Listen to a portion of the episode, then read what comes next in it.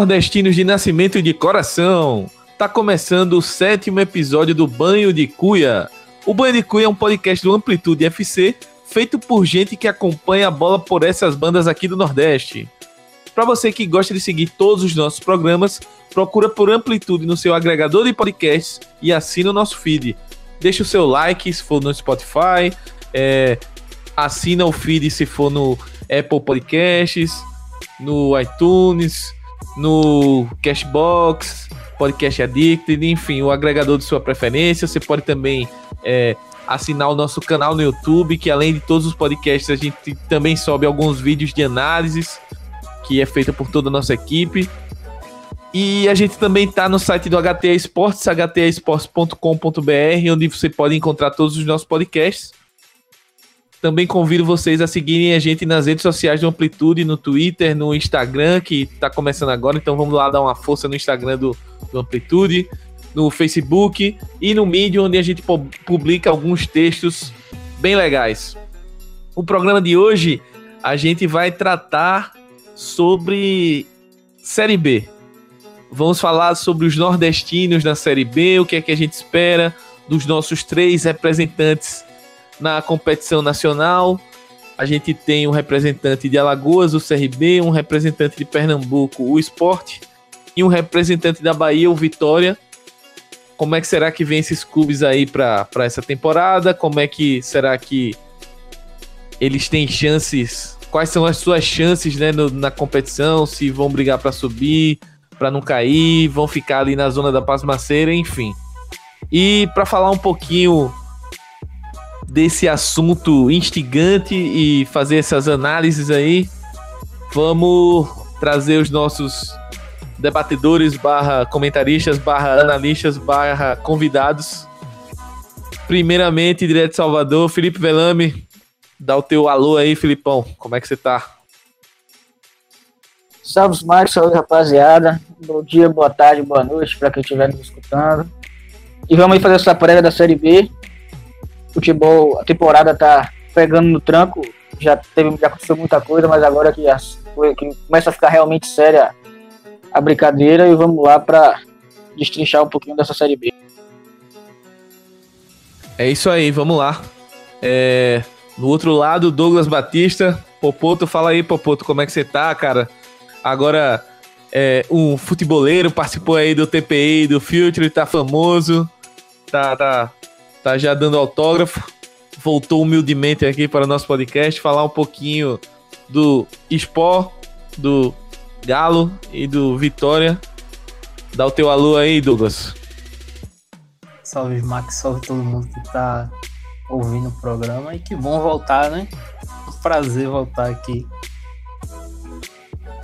O homem tá voando, o homem tá voando aí, rapaz.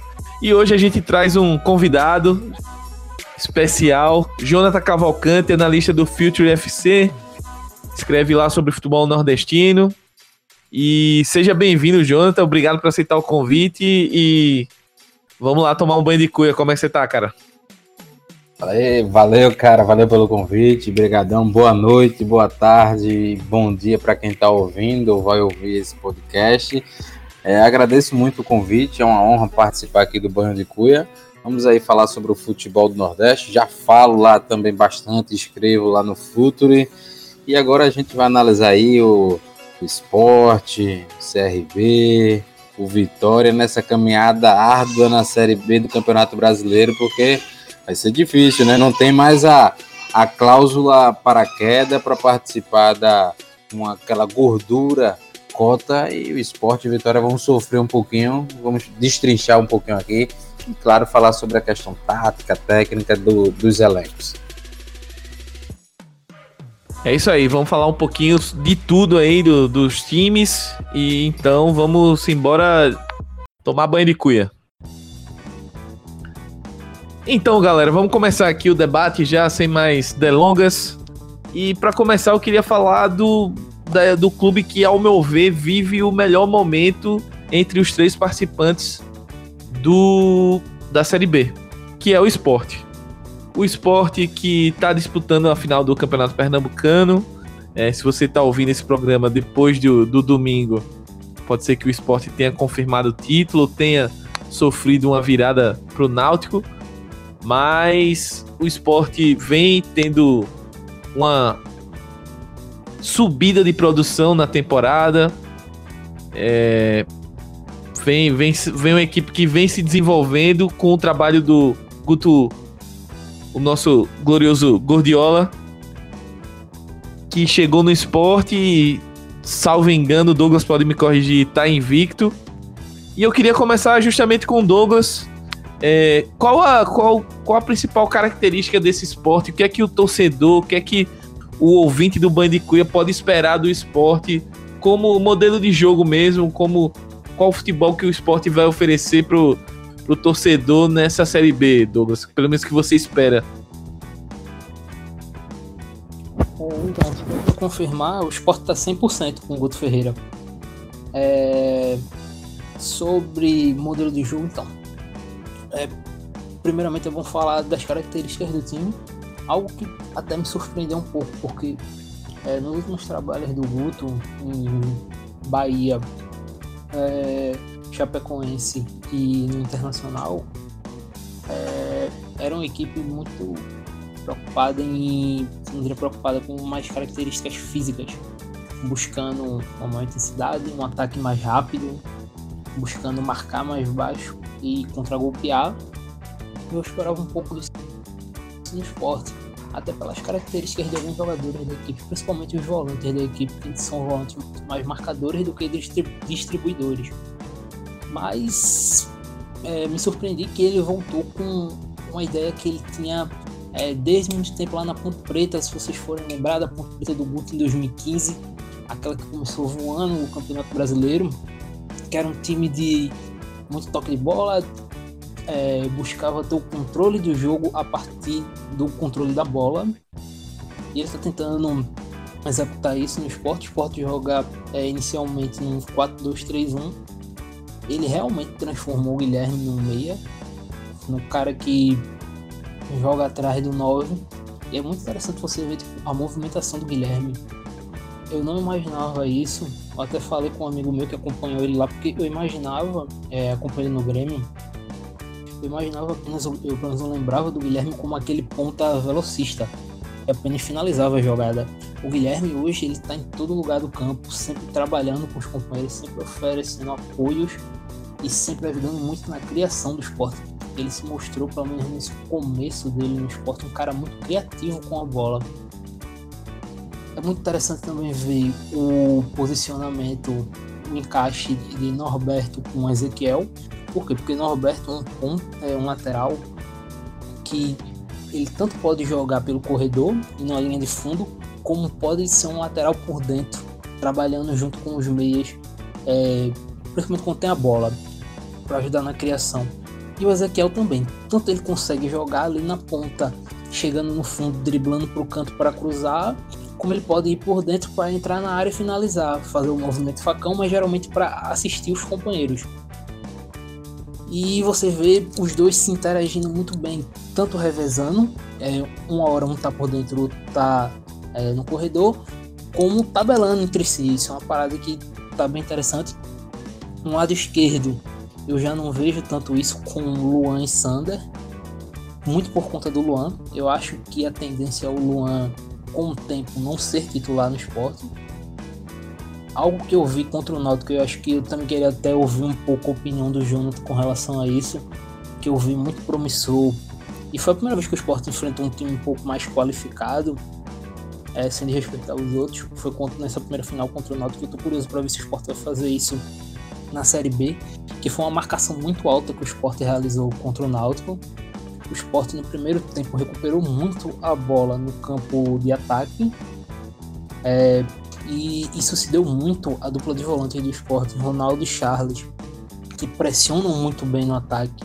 É, eles fechavam muito bem os espaços dos, dos jogadores de meio campo do Náutico e engoliam a saída do Náutico, obrigando é, o Timbu a sair pelas laterais e que lá já tinha jogadores do esporte. Então tu encurtava, tu obrigava o teu adversário a sair por um lado, e esse lado tu conseguia cercar e recuperar a bola Foi, uma, é, foi a primeira vez que eu vi o Sport fazer isso com o Guto e eu gostei e eu quero ver se isso vai se repetir.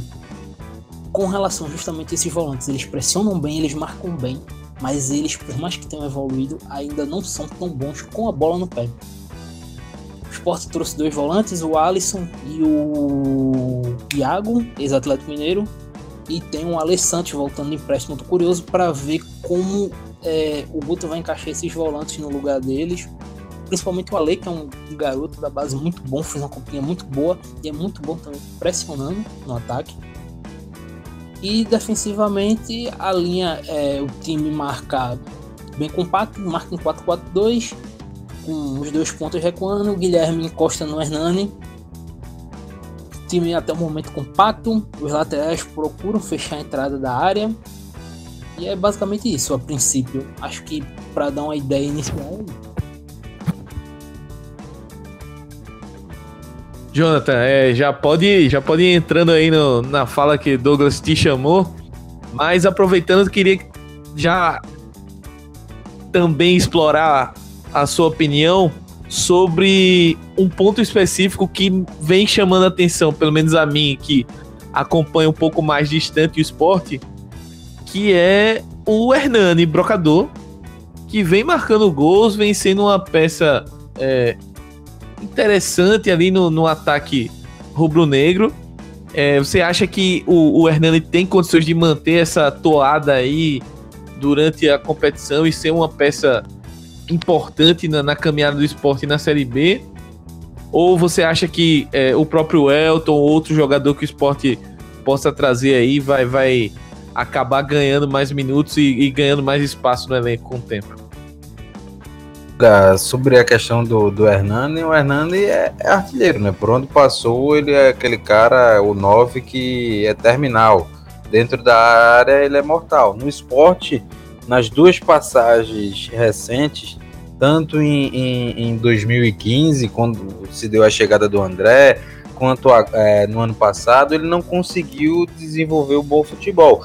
Iniciando a temporada, ele tem conseguido, né? Claro, a gente tem que analisar, tem que ver que os adversários são mais frágeis, equipes de Série D, equipes que ainda não têm série, Santa e Náutico é, sobe um pouco o sarrafo, mas são equipes de Série C têm um patamar financeiro e também de condição de elenco um pouco inferior, mas é aquele negócio, o Hernando está adquir, adquirindo a confiança, né? Tá adquirindo o hábito de fazer gols. Então, quando a mente está tranquila, as coisas vão fluindo mais naturalmente. E aí também tem a questão que o elenco do esporte, o time, consegue abastecer, fomentar mais o Hernani. O Hernani consegue ser mais útil nessa engrenagem que Milton Cruz começou a montar e agora o Guto Ferreira está dando continuidade. Então eu acredito que o Hernani pode ser crucial sim na, nessa caminhada da Série B. E falando sobre o que o Douglas estava comentando sobre o esporte, eu concordo muito. É, o time do esporte joga num 4-2-3-1, realmente é, e, e, algumas vezes num 4-2-4, com os, a primeira linha de quatro e os dois volantes que, é, como ele bem falou, não tem a característica de distribuir muito. São dois é, volantes mais fixos, mais pesados, o Ronaldo e o Charles.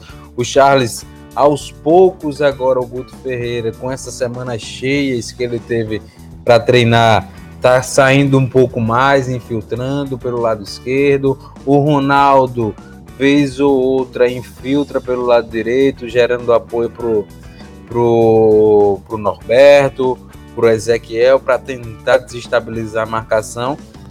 E o Guilherme, né? O Guilherme é esse pêndulo, esse cara que flutua entre as linhas para tentar é, desarticular, é, é, articular, melhor dizendo, e fomentar o Hernani eu ainda vejo que é, não é uma coisa, um movimento natural do, do, do, Guilherme. Né? O Guilherme é um jogador que a gente sabe que é um segundo atacante ou um ponta esquerda, aquele cara de contra-ataque de tiro curto e é, de velocidade rápida e bater firme para o gol.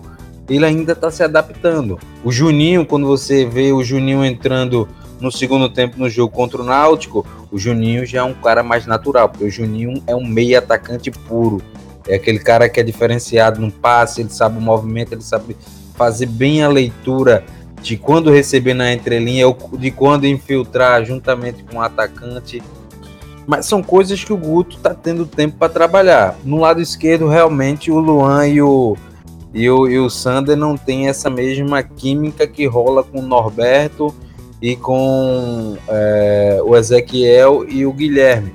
Muito porque o Sander é aquele lateral que vai até a, a segunda, o segundo terço de campo e o, e o Luan está se tornando um segundo, é, um, é, basicamente é um segundo atacante ali, juntamente do Hernani. O time do esporte tem dois caras, juntamente com o, o Guilherme, dois caras que são fazedores de gols. São o Hernani, o Guilherme, o Guilherme fica ali na entrelinha, circulando e tem um bom arremate de média e longa distância. E o Luan cada vez mais está sendo mais presente dentro da grande área. Foi assim é, nos últimos gols que ele teve. Contra o Náutico, ele, ele teve uma, uma bicicleta e teve uma chance que foi dentro da pequena área. O Hernando estava um pouco mais atrás. É, o Guto vai tentando encaixar com as características. Eu também concordo que com o, o Douglas que naturalmente na Série B que o sarrafo será maior, o Luan deve perder a, a vaga. Mas vai depender muito de quem vai poder entrar, quem é o cara que vai. Será que o Yuri vai estar pronto? O Yuri é o cara de velocidade, é o cara que pode fazer esse bate e volta junto com o Ezequiel para fechar em duas linhas de quatro. Porque hoje o esporte se defende na maioria do tempo no, no 4-3. Com os dois volantes e o Ezequiel que volta mais. O Luan volta um pouquinho menos. Quando o time o time não consegue, o time adversário não consegue fazer uma transição rápida, aí o Luan consegue voltar e fica o Guilherme e o Hernani na frente. Mas são coisas que para o Pernambucano, Pernambucano é um nível um pouquinho, um pouquinho, tô sendo até modesto, mas é um nível muito abaixo, dá para você abrir mão de, de alguns jogadores na, na recomposição defensiva. Na Série B, não. Na Série B é um nível mais alto e você vai ter que ter jogadores com um nível de competitividade, um nível físico e mental um pouquinho maior. Mas vamos ver como o Guto vai preparar esse time do esporte. O caminho está sendo bem trilhado. Eu acredito que o esporte está tá apto para brigar por, pela, pelo G4, é um dos times fortes, favoritos, mas que ainda precisa de algumas peças e de alguns, de alguns encaixes, principalmente na dupla de volantes e ali um, em algum ponto ali pro lugar do Luan, porque a dupla de volantes não, não, não dá certo tanto, porque eu, pelo menos por característica, eu acredito que, e por identidade que o torcedor do esporte gosta, é um volante um pouco que tem um, um passe refinado. Tem, você tem o, o, o, Leandrinho. O Leandrinho é um cara que enche os olhos do torcedor quando entra, dá passe de 50 metros a lá a la, a la Gerson encanta muito, mas ainda está longe do físico ideal para poder é, corresponder na, na, posição e o que, o que o Guto quer. Me alonguei um pouco aqui, mas eu acho que respondi a tua pergunta e também o que o Douglas, o Douglas me solicitou. Sem dúvida, sem dúvida. É, tu falaste aí do, do passe de Leandrinho e a questão física, a gente lembra que a Série B é uma competição muito física, né? E isso cobra demais os jogadores. Muitas vezes, alguns times até que se sobre, em tese sobressaem na, na qualidade técnica, mas por questões físicas não conseguem impor o seu estilo e acaba sendo atropelado durante a competição, a competição longa. E essa parte de, de força, de pujança física mesmo, eu acho que é, é importante a gente levar em consideração quando a gente pensa é, no, nas perspectivas de cada time, de cada clube dentro da Série B. Pra gente é, encerrar aqui o... Não. Fala, fala, Douglas. E até o que tu falou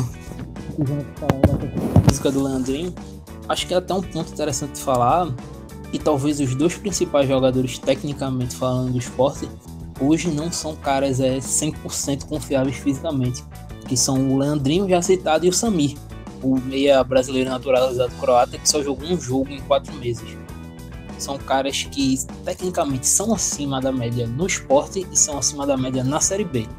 Mas hoje ainda não estão prontos para o campeonato, pelo menos na minha visão. Os relatos que, que eu ouço e que eu tive de alguns companheiros que acompanham o treino no, do esporte, o Sami é um cara acima da média para o futebol brasileiro. Ah, mas convive com essa questão da lesão dele se ele tiver 100% fisicamente, amigo, é um cara que vai ser destaque na Série B, mas vamos ver como é que vai ser. É o cara para jogar ali atrás do centroavante. Ele é aquele meio atacante também puro, de muita infiltração. Eu acompanhei alguns jogos, fui rever alguns jogos dele atuando lá na, na equipe, que agora me fugiu o nome. É, e ele jogava bem, é impressionante, muita velocidade, é um jogador de, de contra-ataque, amigo, de velocidade altíssima, de capacidade de drible e de finalização muito alto. Uma aposta de risco do esporte, né? Mas se der certo, tem tudo para ser o grande craque da Série B. É, vamos torcer aí que dê certo. Eu acho que é, é importante é, até para até pra autoestima do, do esporte mesmo, né? Ter um cara desse nível aí, um cara que faça a diferença. Eu acho que a Série B é muito, muito isso também, né? De ter um, um time certinho e às vezes aquele cara que vai lá e vai resolver um jogo ou dois jogos ou vários jogos para que faz o diferencial no final ali se você vai subir ou se você não vai vai bater na trave, né? Mas uh, antes de encerrar o esporte e passar para o outro para os outros clubes, eu queria que o Felipe falasse um pouquinho desse desse com conhecimento de causa dele do Guto, o Guto que tá é, rodou para alguns clubes, teve uma passagem no Bahia num primeiro momento muito boa, campeão do Nordeste, é, assentou as bases ali pro, pro Bahia subir para a Série A. E no segundo momento ele reassumiu a equipe, saiu para ir para ir pro Inter, né? E depois rodou e acabou voltando pro Bahia, mas a torcida já pegando muito no pé dele. Queria saber da expectativa de Felipe para esse trabalho de Guto, se ele acha que é, é uma oportunidade que ele tá agarrando para voltar a esse cenário dos grandes técnicos ou da primeira prateleira ali, é, não de super técnicos, mas do, do, da prateleira de Série A, de um time grande como é o, o Sport, é um time que passou vários anos em, em sequência na Série A, caiu agora. E talvez esse trabalho do Guto seja até uma forma dele, junto com o esporte, voltarem a crescer e voltar a um cenário de Série A, né, Felipe?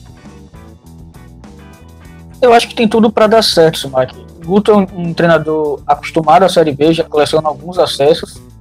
Ele é um treinador que talvez o que eu vi, o que eu vi mais de perto, que eu vi também algumas das situações dele, é a questão de início de trabalho. Às vezes demora um pouco para o trabalho engrenar, para ele passar direitinho o que ele quer ao jogador, os jogadores entenderem, comprarem a ideia dele. No Bahia ele ficou, salvo engano, na primeira, na primeira passagem dele ficou acho que 11 rodadas sem vitória, até conseguir o primeiro triunfo. E esse talvez seja o ponto que pese quando ele chega meio de trabalho. Ele quase não subiu muito por causa disso também. Mas ele consegue encaixar bons trabalhos com o tempo. Ele, ele sabe, ele entende do jogo, ele já mostrou isso. Tem um estilo de jogo definido. E eu acho que pegando um, um time como o esporte, que deu essa condição a ele de chegar em começo de, de, de temporada, de fazer uma. De, e até com, digamos, o benefício e, e, pre, e prejuízo de ter uma, uma, um primeiro semestre muito tranquilo, sem Copa do Nordeste e sem Copa do Brasil, que não foi demérito dele, mas que tira muito do ano do esporte, mas dá tempo de trabalho. Então, eu tenho uma expectativa boa para o esporte nesse começo de tempo, dessa Série B. Eu acho que, como estava falando em off, que a gente gravar, a grande questão é porque o esporte não foi exatamente exigido ainda esse ano. Tirando o, o talvez o melhor, maior, melhor adversário dentro de campo que o esporte enfrentou, talvez tenha sido o Náutico, que tem feito um bom começo de temporada, tem um, bom, tem um time organizado, mas ainda assim é um contexto de Série C. É um time montado para a Série C. E Copa do Brasil caiu fora cedo, Copa do Nordeste não participou. Então, tem uma pequena incógnita nesse sentido, mas em linhas gerais eu acho que tem tudo para ser um bom trabalho. Do Guto especificamente, ele saiu daqui meio que escorraçado na segunda passagem, mas com um problema meio que emocional da torcida de ego, uma situação não exatamente condizente com o trabalho dele em campo, mas por questões extras. Então acho que no esporte isso não vai, não, não deve afetar, não vai ser o caso. Então a expectativa é boa sim para o esporte nessa série B. Felipe, além do, do Guto, para já estamos encerrando o esporte, né, para não se alongar muito no esporte, é bom destacar também a dupla de centrais que o esporte tem hoje, mais o Chico. O Chico está se recuperando de uma lesão no joelho que ele teve no primeiro clássico contra o Náutico, ainda na primeira fase. O Rafael Thierry, mais o Adrielso e o Chico são três zagueiros de altíssimo nível. O Chico e o, Chico e o, e o Adrielson, principalmente, são os melhores zagueiros é, formados nos últimos 10 anos na base do esporte. O Adrielson tem um tempo de bola impressionante, intercepta, é, ele sobe mais que todos os atletas, é, é 6 centímetros. A média do, do, dos jogadores do esporte que, que saltam são, são 30 centímetros acima da sua altura, ele ainda salta além 6 centímetros. O Adrielson tem um tempo de bola é, no, no, ataque, não à toa tem três gols, o Rafael Thierry tem um. São dois caras que incomodam muito na bola aérea ofensiva e na defensiva, a, a proteção da área é, do, do, esporte é uma coisa fora do comum. Para uma Série B, isso é importante, não sofrer gols. Para uma competição longa, eu acho que o esporte está bem munido aí de dois centrais muito bons. E vamos ver se o Adrielso continua, né? Porque o Adrielso tem, pode assinar o pré-contrato a partir agora de junho. A partir de junho, o Adrielso já pode assinar um pré-contrato e sair de graça, né? O esporte ainda está nessa, nesse embrólio, nessa negociação, que vai ficar agora para o pós-final do Campeonato Pernambucano. Mas são dois zagueiros de alto nível para uma Série B e também para uma Série A. É isso aí. É, acho que a gente conseguiu dar um bom panorama do que é o esporte atualmente, do, das perspectivas do esporte para a Série B. A gente sabe que isso vale para o esporte e vale para os outros dois clubes, que muitas vezes o elenco acaba sendo mexido, sendo é, modificado, mas acho que principalmente no caso do esporte com, com o Guto, é, o caso do, do Vitória, que é o próximo clube que a gente vai falar com o Tencate, e o CRB com o Chamusca, eu acho que a gente vai procurar mais pensar as ideias dos treinadores com o que eles têm na mão, né? E pegando esse gancho, Felipe, o ano do Vitória, esse começo de ano do Vitória tá bem conturbado, tá bem complicado. Inclusive, beijo Clarinha, que eu sei que você vai estar tá ouvindo mais tarde, não pode participar, mas é, o esporte, o, o esporte ele tá num estágio que a gente consegue ter um otimismo consegue enxergar que com alguns ajustes o esporte pode vir muito forte para a Série B. O caso do Vitória, a gente enxerga a necessidade de vários ajustes para o time ser minimamente competitivo para a disputa dessa Série B, né? Isso, Felipe. É, é, é, qual a expectativa do, do Vitória que está num processo é, de reformulação de elenco, de direção, de tudo, basicamente, de comando técnico que é que a gente pode esperar do esporte ou do Vitória? Vamos lá, vamos ser muito, muito direto. O, o Vitória hoje, que muito provavelmente não vai ser o mesmo Vitória que vai começar a Série B, em termos de jogadores, em termos até de, de estrutura diretiva, que vai ter as eleições chegando aí. Provavelmente já vai ter esse emendamento, mas vai ser bem no começo da Série B essa mudança o Vitória hoje, do jeito que ele tá, sem qualquer tipo de forçação de barra, o Vitória hoje briga para não cair. O Vitória não tem condição nenhuma de tentar, com o time que tem hoje, da forma que o time está, dentro e fora de campo, de buscar, de brigar pela, pelo acesso. O Vitória tem problema em todas as áreas do time, da defesa ao ataque. Não é. O próprio Tencate falou na entrevista esses dias que sabia com quem contava, com quem não contava, que estava esperando oito. Mas que o time teria 8 a 10 reforços até o começo da Série B. E, porra, você fala assim, ah, o time já trouxe já uma bateria de jogadores, já trouxe alguns zagueiros, meias, atacantes, reforçou o time em quase todas as áreas. E mesmo assim, não é absurdo, não, inclusive acho que é o mínimo, o Vitória precisa no mínimo de mais seis a oito titulares para poder disputar uma Série B de forma adequada. E a gente sabe que o Vitória não tem esse dinheiro em caixa disponível, não tem dinheiro sobrando. Então, é uma grande incógnita realmente o ano que o Vitória vai ter. Vai depender do que vai ser feito, de qual vai ser as soluções que vão ser dadas pela nova diretoria, o que essa diretoria, antes de sair, ainda vai conseguir fazer, para o bem e para o mal. Dentro de campo, se a gente for olhar a forma como o time vem jogando, o time com, com Chamusca era o time que, apesar de no começo do ano o Chamusca chegar com o discurso de que queria querer jogar bola, ter a bola, ser, ser ofensivo, não foi o caso. O, o, time do Vitória ofensivamente vivia de bolas esticadas, fosse para Léo Ceará, de, depois Neto Baiano ou para os pontos, sem conseguir um, uma ideia clara de como de, o que fazer com isso. Você queria esticar para ganhar a segunda bola e, e trabalhar o time para isso, ou se era para o zagueiro, o atacante ganhar no peito, tentar armar alguma coisa. Não existia um plano claro. Quando era obrigado a armar, o Vitória se quebrava, o Vitória claramente não conseguia, não tinha a menor ideia do que fazer. Defensivamente tinha muitos problemas, principalmente na transição defensiva. Era muito fácil você conseguir entrar na área do Vitória. Com a mudança de, de para Tencati, que é um treinador talvez com viés um pouco mais defensivo que Chamusca, ou que pelo menos montou times melhores nesse sentido,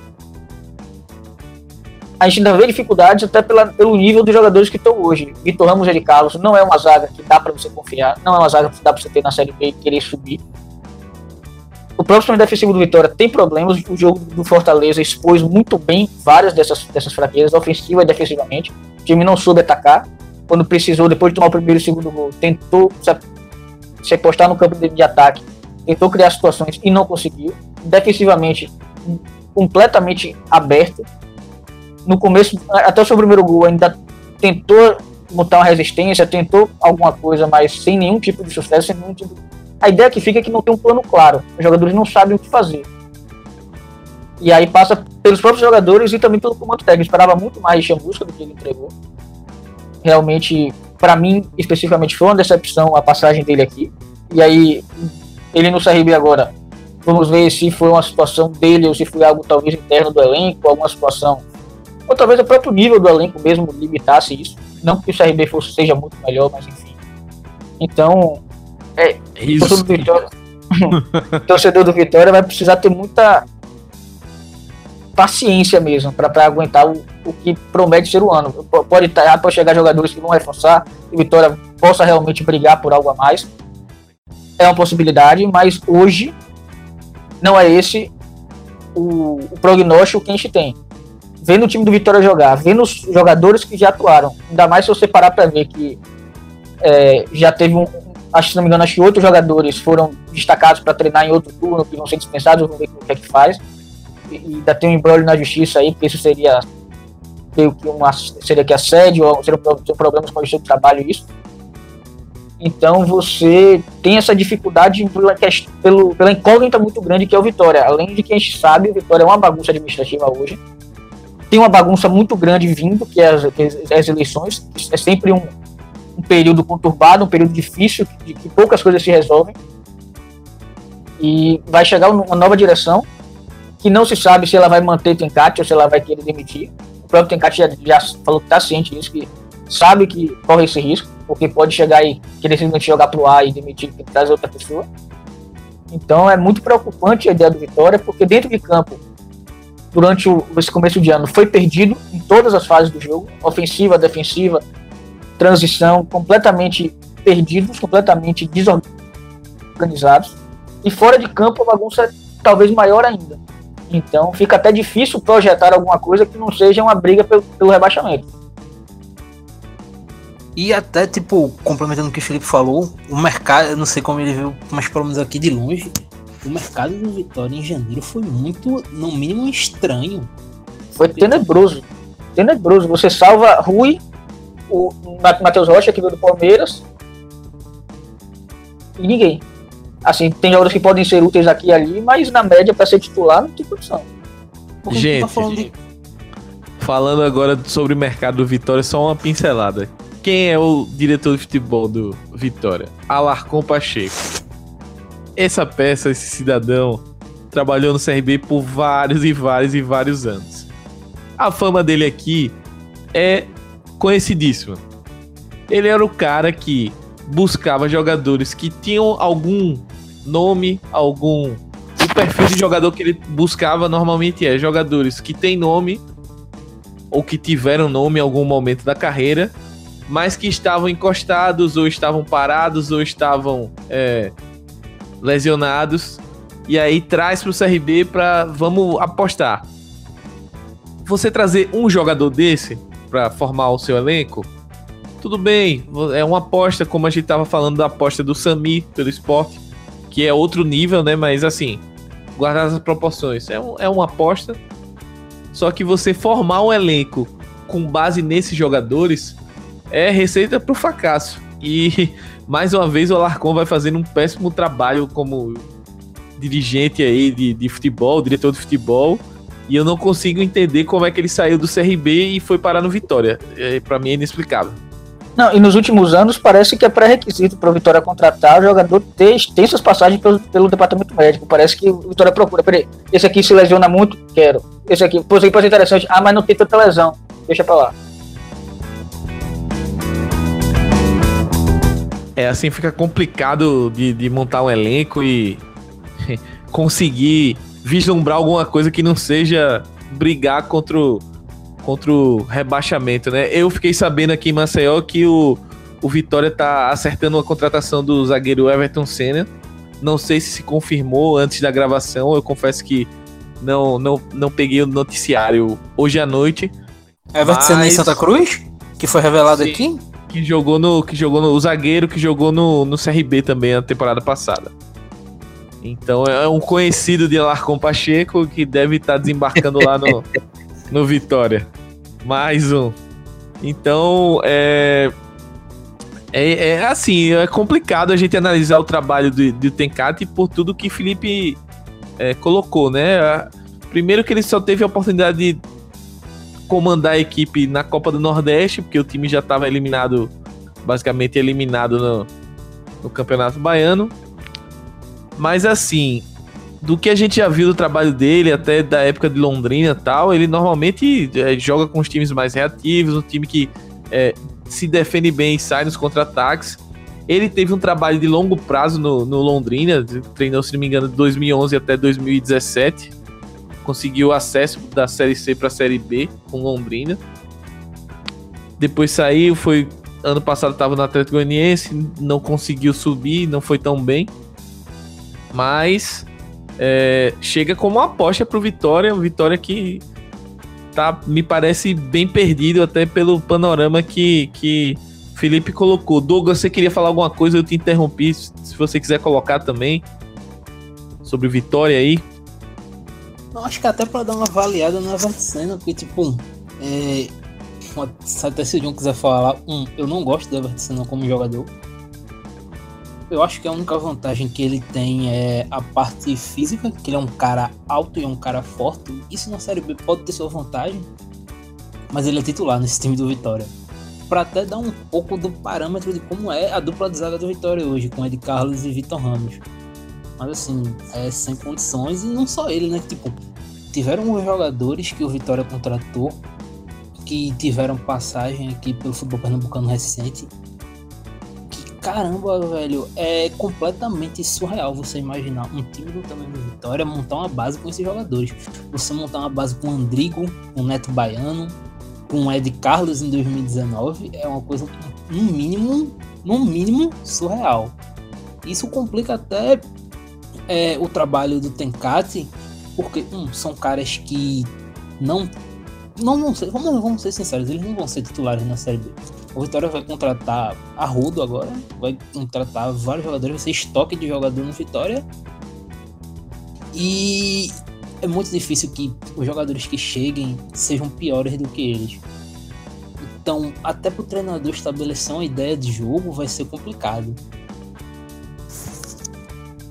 É, realmente, o time do Vitória caiu em dezembro e já estamos cinco meses após e ainda não se estruturou. O Vitória vive um caos fora de campo na sua gestão, como já foi bem falado, e dentro de campo o time não tem um norte, não tem o que a gente quer estabelecer como futebol para o Vitória. Qual, qual é a nossa identidade? Futebol de velocidade, um futebol um, um, que tem um meio campo de qualidade, de refino técnico, é um time que se defende e vai sair em transição. Qual, o, qual é a identidade do, do, do time do Vitória? Não se tem, o, os dirigentes não sabem ou desconhecem. E todo torcedor do Vitória sabe. Se você perguntar ao torcedor do Vitória, ele vai dizer: Ah, eu gosto de um volante que é marcador, eu gosto de outro do segundo volante que tem um bom passe, um meia driblador, um atacante que é fazedor de gols. E daí você vai montando, vai criando a identidade do Vitória. Mas o Vitória é um time sem identidade. O Vitória um, é um time é um apanhado de atletas que estão renegados em, algum clube, em alguns clubes. Vamos ver aqui se dá certo. E não deu. O, o Tencate está com uma bomba enorme. O Tencate não tem, não tem, não existe trabalho do Tencate ainda. O Tencate trabalha visando jogo. A cada jogo, o Tencate monta uma estratégia. O jogo Vitória e Náutico, eu vi um, um time melhor estruturado dentro de campo, apesar de, de algumas coisas, alguns comportamentos ainda não serem é, o, o, ideal, mas eu vi um time procurando triangulações, principalmente com o Andrigo, o Andrigo se movimentando bastante até, a, a, até se lesionar. Por incrível que pareça, vocês falam que o Andrigo, ah, o Andrigo não vai ser titular, mas dentro da estrutura que o Vitória tinha, o Andrigo fazia diferença. Para você ter uma ideia, torcedor do Vitória, o Andrigo era o cara que ele rodava o campo todo na entrelinha, buscando gerar apoio, infiltrando. Ia falar alguma coisa? Então ele é. que cara. fase do Vitória, hein? é. Vamos falar a verdade aqui, que fase do Vitória. Mas não tem é isso, o John falou algo muito importante, que é o, o, o, DNA do Vitória. A gente já, já tinha mencionado isso em outros programas, mas o, o, a diretoria do Vitória não faz ideia de como ela quer jogar. Isso não é de hoje. Ano passado, o time saiu de, de Wagner Mancini para Carpegiani. E assim, com um time, com um time claramente montado para reagir, time montado para sair em velocidade, jogadores não tão técnicos para ter a bola, e traz Capegiani, que é um técnico exatamente conhecido, que orienta trabalho exatamente pelo contrário, você ter a bola, você buscar se estabelecer no clube do adversário. Saiu ele chega esse ano e não sabe. agora, né? Exato, não, não, não, tem, não tem ideia, não tem plano nenhum do que ele quer ser. E o time do Vitória, você pegar historicamente o DNA do clube, os seus melhores momentos, sua história, é um time de velocidade, transição, jogada de imposição física, joga de sair em velocidade pelas pontas. Esse, tem, esse foi o melhor Vitória nos seus melhores momentos. Já é diferente do próprio Bahia, que é o rival, que é um time que, historicamente é um time de mais técnica, mais posse de bola. O que não é bom nem ruim, são só estilos diferentes de jogar. Mas não se respeita isso, não se pensa nisso. Esse é o grande problema. Complicado. E aí, e aí vai contratar agora? Fazer um pacotão de reforços? Tem que ter critério, gente. Não adianta trazer a torcida do Vitória, vai ter que ter paciência ou pelo menos cobrar que o dirigente tenha mais critério nas contratações, porque não adianta contratar por contratar. Tá saindo 8, 10 jogadores agora, vamos preencher essa lacuna que ficou. Vai adiantar. Tem que sentar com o Tencate, já que escolheu o Tencate, escolheu um estilo de jogo mais de transição, um jogo mais reativo. Tencate, Tencate com certeza tem mapeado alguns jogadores do futebol brasileiro para a Série B, Série C, conhece bem o mercado. Tem Cate aí. Vamos ver aqui quais jogadores se encaixam melhor no seu modelo de jogo e vai montando. Não adianta trazer jogador de nome que não que chegue com dois, três meses e não renda e o torcedor vai estar tá xingando o estádio vazio e as dívidas se acumulando vai, vai terminar no ostracismo e não subindo, porque se o Vitória não sobe para a Série A em 2020, o impacto será muito, mas muito, muito maior na, na, nas finanças. É permanente. Não, é, é o desastre completo, é para terminar de realmente acabar com, com qualquer planejamento a longo, a longo prazo, se é que existe algum. Eu Curitiba está aí sofrendo, né? Curitiba está aí sofrendo. Dois anos consecutivos, vai para o segundo ano consecutivo, se não falha a memória, na Série B. Teve que negociar o Wilson, é complicado você manter salário de alguns jogadores. Então, o esporte conseguiu fazer um planejamento, mesmo com dívidas. O Milton Bivar se acertou, foi ali, foi aqui. Conseguiu montar uma espinha dorsal, um time razoável para bom na Série B. O Vitória não tem nada. O Vitória é um time é, aos cacos. Você tem uma, uma dupla de zagueiros como a de Carlos e o Vitor Ramos, que é, é, é, são dois zagueiros um pouco mais lentos, que conseguem defender bem a área, tem uma, uma boa jogada aérea. Mas aí você precisa que tem, precisa de volantes que sejam bem ativos, consigam cobrir grandes, grandes extensões. E o Vitória não tem. O Vitória não tem ainda estruturado características de jogadores para cada função e para um modelo de jogo. E já estamos em abril, gente. Abril e o Vitória não tem o básico do básico. E aí complica, complica, porque o Tencate só vai ter tempo agora quando iniciar a Copa América. Porque aí a, Série B vai ter uma pausa, aí o Tencate vai ter uma intertemporada. Fora isso, vai ser jogo a jogo, jogo a jogo. O Vitória vai ter que pontuar o máximo que puder para só depois da Copa América ver se o time consegue encorpar e entender as ideias do Tencate. Caso não, é um time que vai brigar pro meio de tabela. É, sendo, é, sendo otimista, pra... né? Fala, é, fala, Douglas. E só para finalizar a questão de contratações, tudo bem que isso é até falando de forma global, é algo meio geral no Brasil, mas é muito surreal, na minha visão, um time com vitória contratar da forma que contrata e apostar tão pouco, pelo menos em porcentagem, na base do clube, porque acho que todo mundo aqui tem noção da capacidade que a base do Vitória tem. O Vitória tem Bahia, a né? melhor categoria. É. Não. De Bahia também. O, o, no começo do ano, o time jogou dois jogos sub-23, que foi melhor, foi os dois, dois, melhores jogos do Vitória no ano. O sub-23 foi talvez melhor do que todos os jogos do time titular do Vitória. É, e não usa a base. Eu vou até né? falar uma parada que talvez seja até um pouco ousada, mas assim, a capacidade técnica da base do Vitória é pro time do Vitória manter, sei lá, uma porcentagem alta de, é, de, jogadores da base no time e o time ser totalmente autossustentável. De vender todo ano dois jogadores e conseguir repor, conseguir repor com jogador e dinheiro para fazer caixa e melhorar o time. O Vitória tem é, na categoria de base uma máquina de dinheiro, uma máquina de talento para fazer esse time render em todos os aspectos. Deu Lucas Ribeiro agora, trouxe quem? Quem é para a zaga altura? Ou pelo menos acendeu para o profissional quem que esteja o mesmo nível do Lucas Ribeiro? Ninguém. Aí você me traz Victor Ramos, Ed Carlos. Aí é paciência, né? Aí é brincar com o coração do torcedor, é brincar de ser dirigente. Tem que ter profissionalismo. O, o, Vitória carece de profissionalismo na sua gestão. O mesmo que aconteceu no esporte nos últimos anos com a gestão Arnaldo Ribeiro, Arnaldo Barros, perdão, está acontecendo com Vitória. Vitória insiste num modelo de gestão fracassado, que não tem critérios para se contratar. Fica refém de empresários, refém de, é, de indicações de amigos, não sei o que, jogadores de nome, que não agregam mais em nada. Eu sei que o assunto é Série B, mas se a gente olhar para o Náutico hoje, o Náutico é um exemplo o Náutico é um exemplo de gestão. Aposta, o elenco é formado por mais de 60% da, da garotada da base.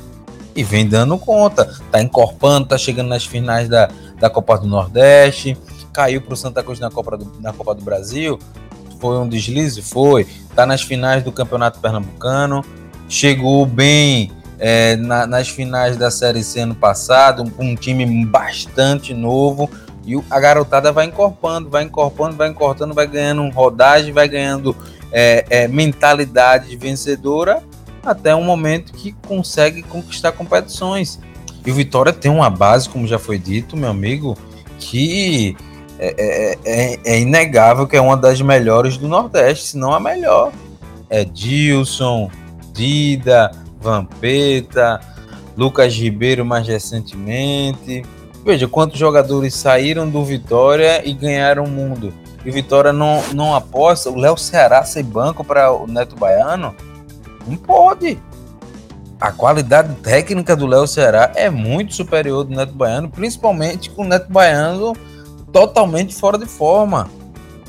O, o, o, o Vitória tem que ter é, é, um, um livrinho de, de, de, do que tem que ser trabalhado, do que tem que ser feito dentro do clube. Tem que ter um planejamento.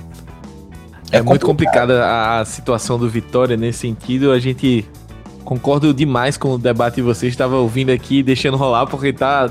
Concordo muito, assim, não tem muito nem o que acrescentar. Eu acho que o Vitória precisa de um rumo primeiro fora do campo para poder a gente evoluir e ver o time evoluir dentro do campo. Eu acho que essas duas circunstâncias precisam caminhar juntas, mas o, o, o, a parte diretiva do Vitória, a parte organizacional do Vitória precisa crescer bastante e vamos ver o resultado aí dessas eleições, como, como é que o clube vai se estruturar para o restante do ano e para os próximos anos, né? Agora, pelo, pelo adiantado aqui do, da hora, vamos passar para o próximo clube. Que eu não queria falar muito, viu? Quem, quem tava no, na prévia aqui, off, os caras já estavam me sacaneando que eu tava meio pistola, mas vamos falar do CRB. CRB que, é, ao meu ver, ao meu olhar, é uma situação similar com o do Vitória. É um time, pelo menos dentro de campo. Fora de campo, eu acho que é, o time tem uma estrutura, é, não tem tantas dívidas, é, já está acostumado a trabalhar com esse nível de orçamento, então não, não foi um baque como Vitória teve caindo da A para B. O CRB já tem um, um, a sua estrutura ali de financeira nesse patamar há alguns anos, então tá bem habituado a trabalhar nesse patamar. Só que o time não vem desempenhando bem. É, é um time que, quando foi desafiado por equipes de nível, como Bahia, como é, jogos com, com o Náutico, o próprio Náutico, é, Botafogo da Paraíba, que é uma equipe de Série C que está fazendo um, um, belo papel na Copa do Nordeste. A equipe também não conseguiu vencer, é, empatou com Santa, enfim, é, os confrontos com o CSA também que é o que é o rival direto, é o rival que tá na Série A. E em nenhum desses jogos o CRB. É, primeiro, nenhum desses jogos o CRB venceu. e nenhum deles apresentou o mínimo de futebol que desse confiança pro seu torcedor. É, são erros técnicos primários, erros de passe, erros de tomada de decisão, erros de técnicos de cabeceio, de enfim, finalização é uma coisa absurda, tanto que William Barbel é o artilheiro do CRB na temporada.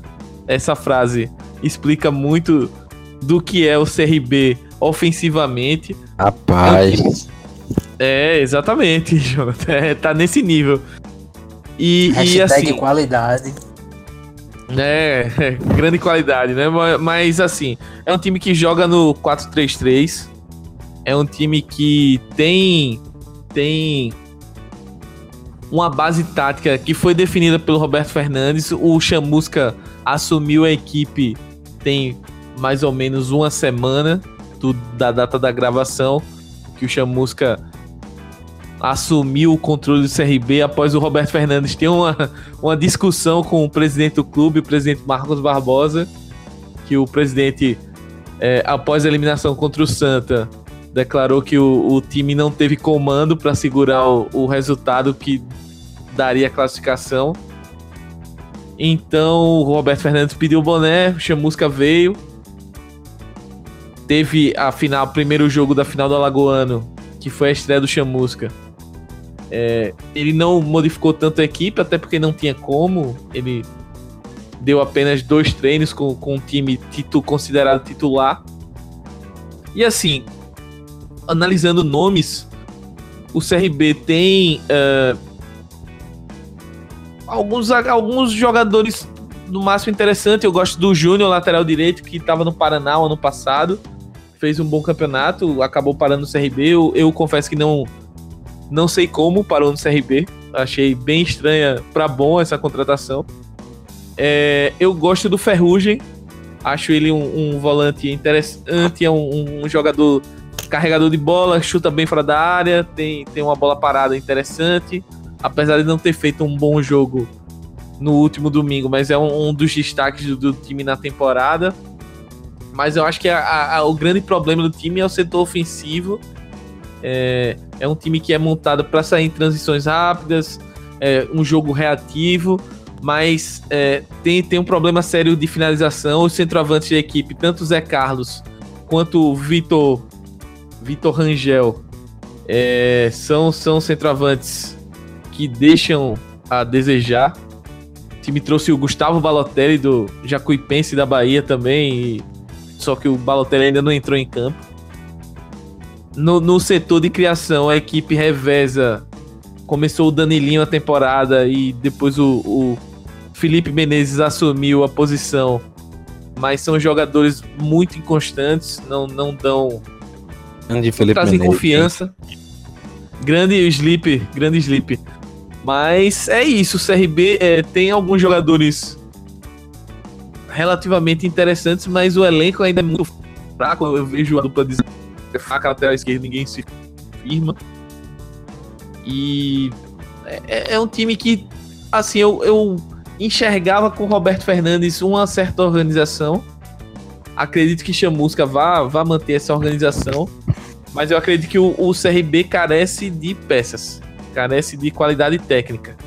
Não, acho é, que até para já... complementar o que tu falou. Fala aí, Douglas. Me parece, me parece um elenco até meio estranho, né? Tipo, com jogadores que, se tu for olhar, tipo, você tem zagueiros de um estilo, meio campos totalmente diferentes, meio campos que não combinam com o estilo dos volantes, que consequentemente não combina com o centroavante. Um, um elenco meio estranho.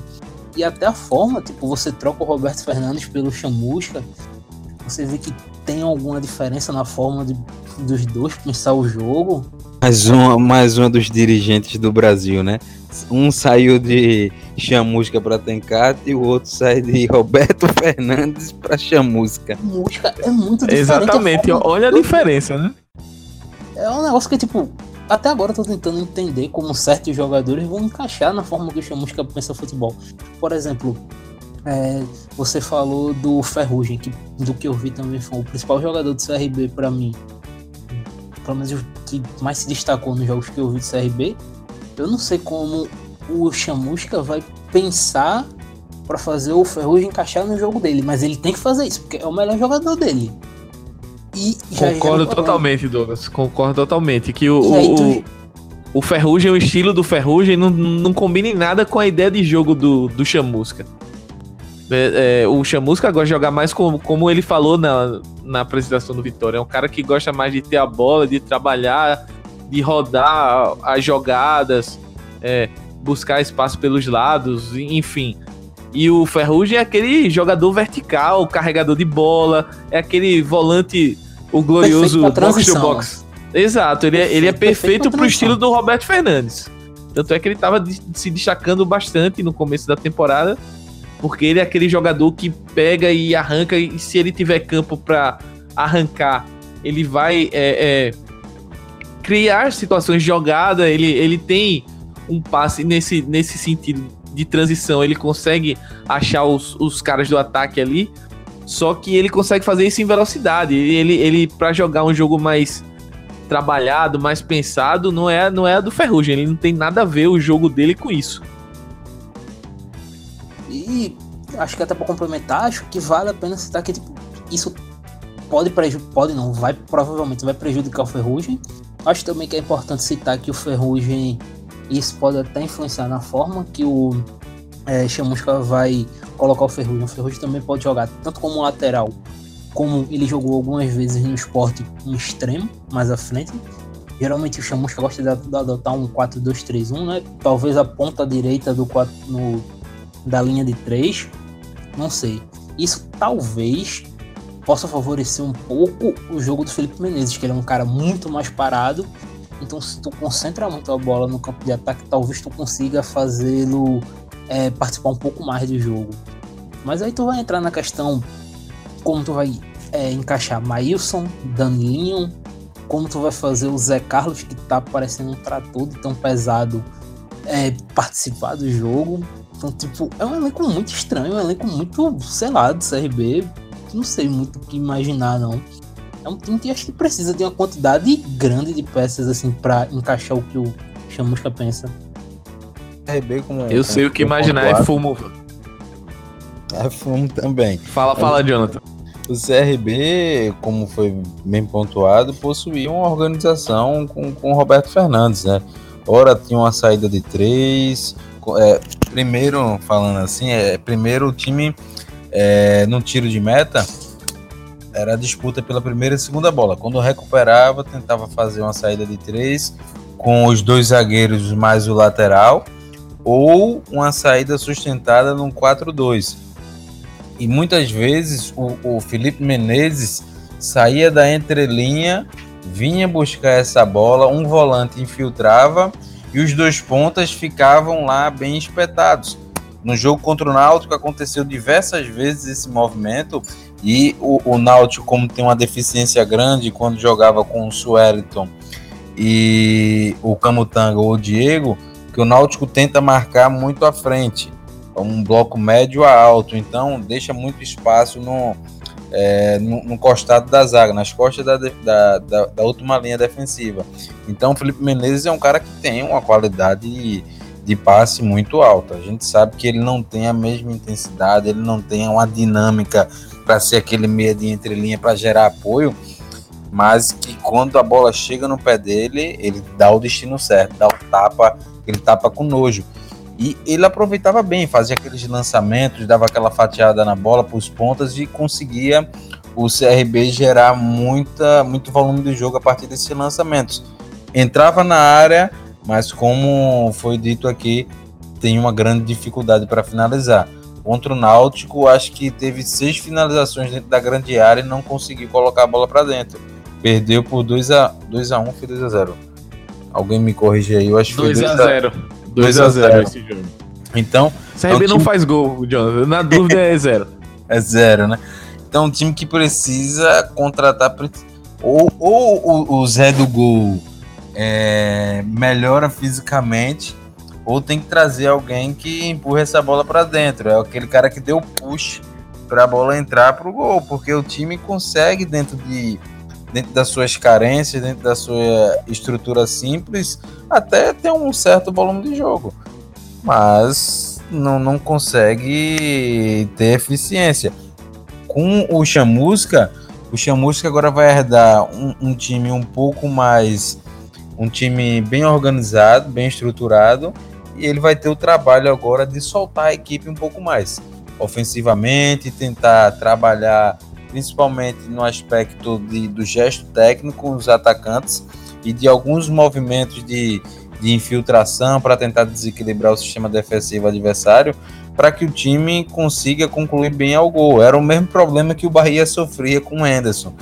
É, assim, guardado as devidas proporções. Né? O Bahia tinha uma equipe bem estruturada, um modelo de jogo bem certinho, mas não conseguia é, arrematar com eficiência. O CRB, claro que um nível um, pouco abaixo do Bahia, até pelo patamar financeiro, até também de qualidade do elenco. Vai ter que corrigir isso. Acho que o, o, o, o dirigente pode até ter mudado de, do 8 a 80, mas pode até dar um tiro certo, né? Saiu de um Roberto Fernandes que conseguiu montar um sistema defensivo muito legal e que não estava conseguindo ajustar os movimentos ofensivos e trouxe agora o, o, o Chamusca porque entende que a, o, o, o CRB precisa de uma nova etapa, um, um, um novo olhar para o sistema ofensivo para tentar alguma coisa na Série B do Campeonato Brasileiro. Agora tipo, eu vou. Fala, fala, Douglas. Não, porque tipo, só para complementar o que o Jonathan falou, e até com um gancho com o que tu disse, o CRB na dúvida não faz gol. Mas o CRB também tomava pouco gols com o Roberto. Pelo menos dos jogos que eu vi, era um time que. Era um jogo, digamos, sem sal. O CRB não era um time que marcava gol, mas também não sofria.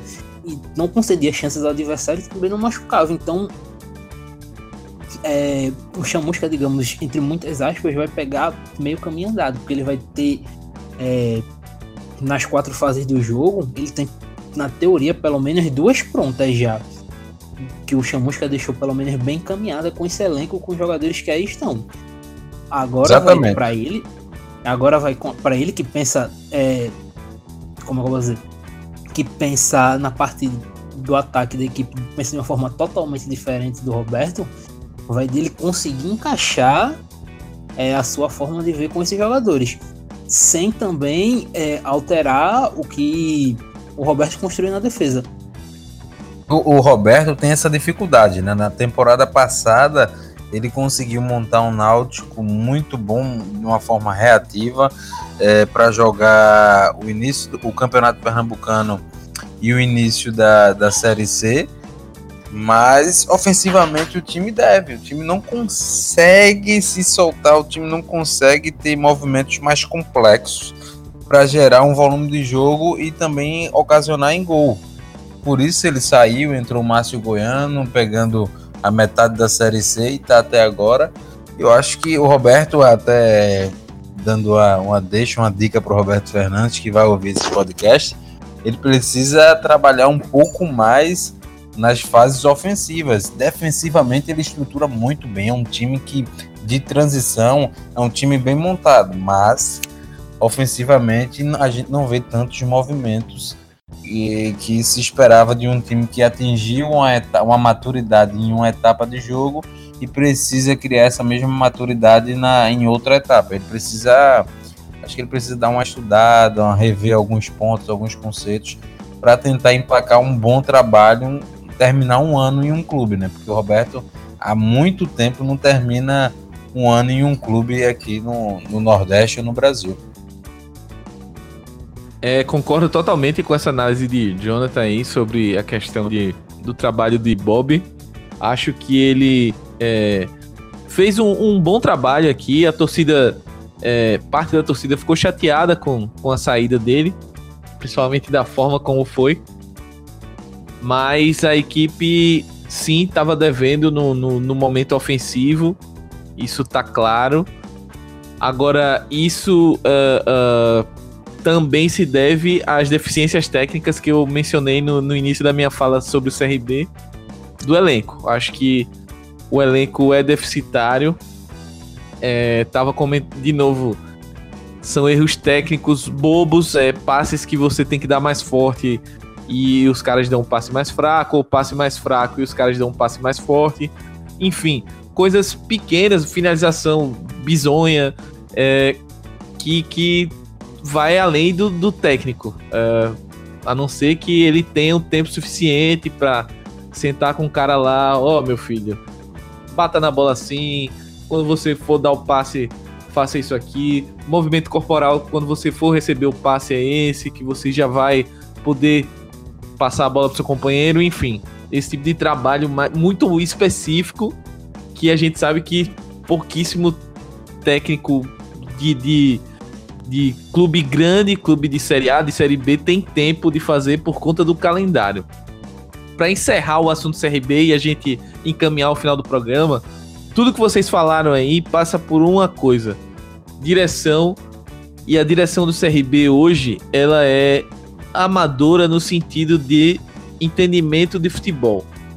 É, todo o, o diagnóstico que vocês fizeram com relação à montagem de elenco, escolha de treinador, é, contratação de reforços, enfim, tudo isso passa por conta de é, é, um, um, presidente que já está se reelegendo há vários e vários e vários anos de mandato e através de manobras jurídicas no estatuto do clube, é, o clube que antes tinha o Alarcon, que eu já mencionei, agora não tem ninguém, basicamente, como dirigente de, de futebol. Tem o Thiago Paz, mas é um cara que é, não tem esse know-how. Ele era um cara que trabalhava muito mais como empresário, ele não tem um, um know-how da, da, do, da função. Neto. Então o clube. Oi. Só interrompendo, desculpa. O, o, o, CRB tem uma estrutura do CT do Ninho do Galo muito boa. A última revelação do, do CRB foi o Luigi, né? Se não me falha a memória. De lá pra Isso cá, é o, o, grande, grande nome e, e, assim. Tiveram outros caras, o Dudu chegou a ser sondado, mas acabou voltando pro clube e, e que era um atacante rápido também, interessante, mas que ainda não, não vingou. É, teve também o, o, o, Jonathan, que chegou a jogar na base do Cruzeiro e agora foi para Portugal. Mas assim, é muito pouco, o time não aproveita nada da base, é outra é. coisa que a gente contesta. É, o, o, o, o, a mentalidade aqui ainda é muito da rivalidade estadual. Pelo menos por parte do CRB eu enxergo isso. Então, até isso, uh, a campanha do CSA, por exemplo, na Copa São Paulo desse ano, que acabou avançando mais, chegou a, se salvo engano, a chegar às oitavas de final, acabou caindo pro Grêmio. É, o CRB nunca passou perto disso, então depois da campanha o presidente foi e contratou o técnico do CSA da base para cuidar da base do CRB. Então a mentalidade muito é, tacanha nesse sentido, mas é a gente não vê um trabalho uma, a. Uma visão a longo prazo, né? Exato, uma visão de planejamento, de aproveitar essa estrutura que é espetacular mesmo no Ninho do Galo. Eu já tive a oportunidade de, de fazer alguns trabalhos lá de cobertura jornalística e é uma estrutura muito boa, academia boa, é, é o, o, hotel lá pro, pro pessoal concentrar, enfim, é uma estrutura maravilhosa é, digna de qualquer clube de Série A aí, não, não deve nada para ninguém. Mas isso não está sendo muito bem aproveitado. A gente precisa ver como é que funciona essa estrutura, principalmente a parte humana da coisa, né? De, de treinadores, de é, estrutura de treinamento, de análise, enfim, eu acho que isso o CRB ainda está pecando muito. E é por isso que eu acredito que o CRB vai passar mais um ano tentando se manter na Série B, apesar de todo o discurso da direção que vai brigar para subir, vai brigar para subir, mas na prática a gente está enxergando que por mais que hajam milhares de contratações, que é o que sempre acontece no, durante a competição, os times vão contratando, pelo menos aqui é, funciona muito assim. Mas isso no, no final da temporada o time acaba não encaixando e, e o, os técnicos que trabalham não conseguem dar uma liga pro time, porque é muita gente chegando, outro saindo, e você não consegue manter um elenco, manter uma base para criar o seu modelo de jogo. Então, com todas essas dificuldades, eu queria dizer ao torcedor do CRB que me desculpe, mas vai ser provavelmente vai ser mais um ano de sofrimento. E olhando aqui, a gente já tá com um tempinho bem alongado. Vamos partir pro final do programa. E aí eu queria agradecer primeiro a Jonathan, começar pelo convidado, pela participação aí, abrilhantou demais o debate. E o espaço, Jonathan, é seu agora. Vende o teu peixe aí, fala um pouquinho do que você está escrevendo para o Future ou para outros trabalhos que você esteja fazendo. Grande abraço e volte sempre. Ah, eu que agradeço, Neto. Pode convidar sempre. Em toda semana, se quiser, estou aqui falando sobre futebol do Nordeste. Eu tô lá no Future Tô, escrevi as últimas matérias sobre Santa Cruz, as ideias de Leston Júnior. na época eu escrevi as ideias do Anderson Moreira aqui, o, o, o, o, novo técnico do, do Bahia, o que me fugiu a memória agora, meu Deus do céu. Uh, Roger. O Roger. O Roger vai dar continuidade, vai, vai colocar Anderson o... Moreira?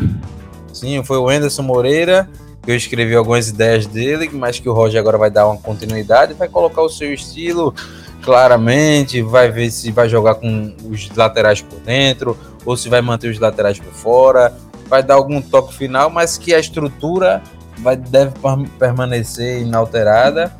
É, falei sobre o movimento contracultural no Nordeste que o Náutico vem fazendo é, com, a, com, as com a aposta nas categorias de base, é, o Robinho, o Luiz Henrique, tem também o Odilávio, o Hereda, vários jogadores que são das da categorias de base, que o Náutico tem apostando. O Thiago, que era sub-17, já está no profissional.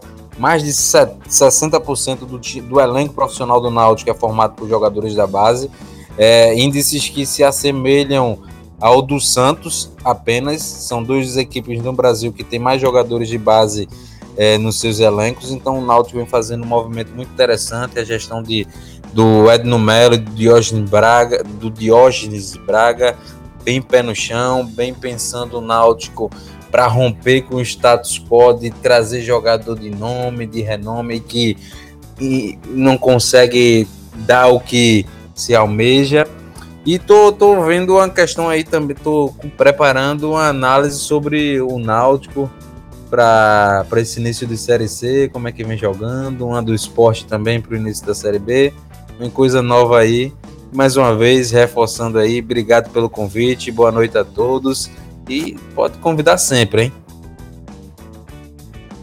As portas estão abertas para voltar sempre que possível aí, sempre que a agenda casar, tá convidado. Jonathan abrilhantou demais o debate.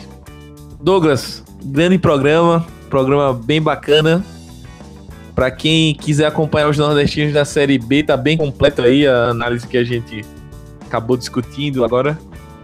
E dá o teu recado final aí, vende teu peixe, fala um pouquinho aí do programa do Copão que você participou no Filtre também, nesse crossover maravilhoso aí. Dá o teu recado final. Valeu, Smack. Valeu todo mundo que ouviu esse senhor podcast, né? Acho que deve ter uma soma de uns dois podcasts, ficou muito longo. Mas acredito que ficou muito bom. Acho que foi o programa mais divertido que eu que nós tivemos até agora. Foi muito legal gravar esse programa. Agradeço ao John que disponibilizou um tempo dele para vir aqui é, nos ajudar com esse tema. E é isso. É, como o Marco falou, eu participei do último The Pitch Invaders do projeto Future. Falei sobre o Jürgen Klopp. Falei mais especificamente dele no Liverpool e é isso aí. Quem quiser me seguir no Twitter já sabe, arroba Douglas Poputo, Douglas com D maiúsculo. É isso aí. Todo mundo seguindo o Popoto lá e esperando quem ele vai zicar na próxima semana. Estou tranquilo que agora o esporte vai ficar no meio da tabela depois desse programa. E, e Filipão, dá o teu destaque final aí, manda um abraço para quem for mandar, aquele momento Faustão, vende teu peixe. Fala aí o que é que você que é que você anda aprontando aí tudo mais. Manda as ordens. Não, deu na rádio que, que Recife já tá pegando em armas para resolver o que Popoto fez. Mas muito obrigado, mais, mais um Bandicoot, muito obrigado a Jonathan que participou com a gente, Smack, Douglas, sempre um, uma honra. E vamos lá, quem quiser ver as besteiras do fundo de futebol lá no Felipe Underline Velano no Twitter. Tô meio parado, o trabalho tá pesando, mas dá, dá uma chance de voltar, uma forma de voltar aí. E vamos nessa, seguir acompanhando o futebol e futebol no Nordeste cada vez mais. É isso aí, seguir acompanhando o futebol Nordeste. A gente, a nossa missão é essa. Espero que vocês tenham gostado. Antes de ir embora, duas coisinhas. Primeiro, adiantar o spoiler para quem chegou até esse final aqui, que provavelmente na semana que vem a gente vai lançar o guia, nosso guia, nossa prévia da Série A dos nordestinos. Então, vem mais programa, vem mais análise, vem mais debate aí para vocês. E também queria fazer uma indicação, uma recomendação, que é o Dois Toques, que saiu essa semana, sobre os certificados de, forma, de clube formador emitidos pela CBF, numa onda de, de um material bem legal que o Arthur nosso indústria de base lá do Amplitude FC, produziu podcast, produziu vídeo, texto. Então pode.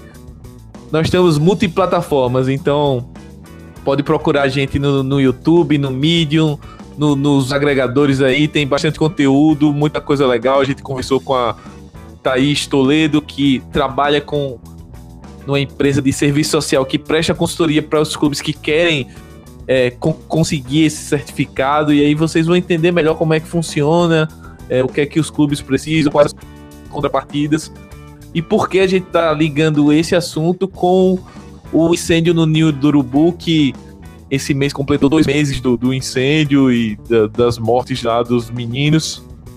E é sempre importante a gente estar tá debatendo esse tipo de assunto, porque as pessoas costumam esquecer e a gente não quer esquecer nunca desse, desse debate e proteger. Se a gente não pode mais proteger a vida de, dos que se foram, a gente pode conscientizar para melhorar as condições de quem ficou. No mais é isso, eu sou o Smack Neto. Pode me seguir no arroba Smack Neto no Twitter, no Facebook, no Instagram. Grande abraço e até a próxima. Tchau!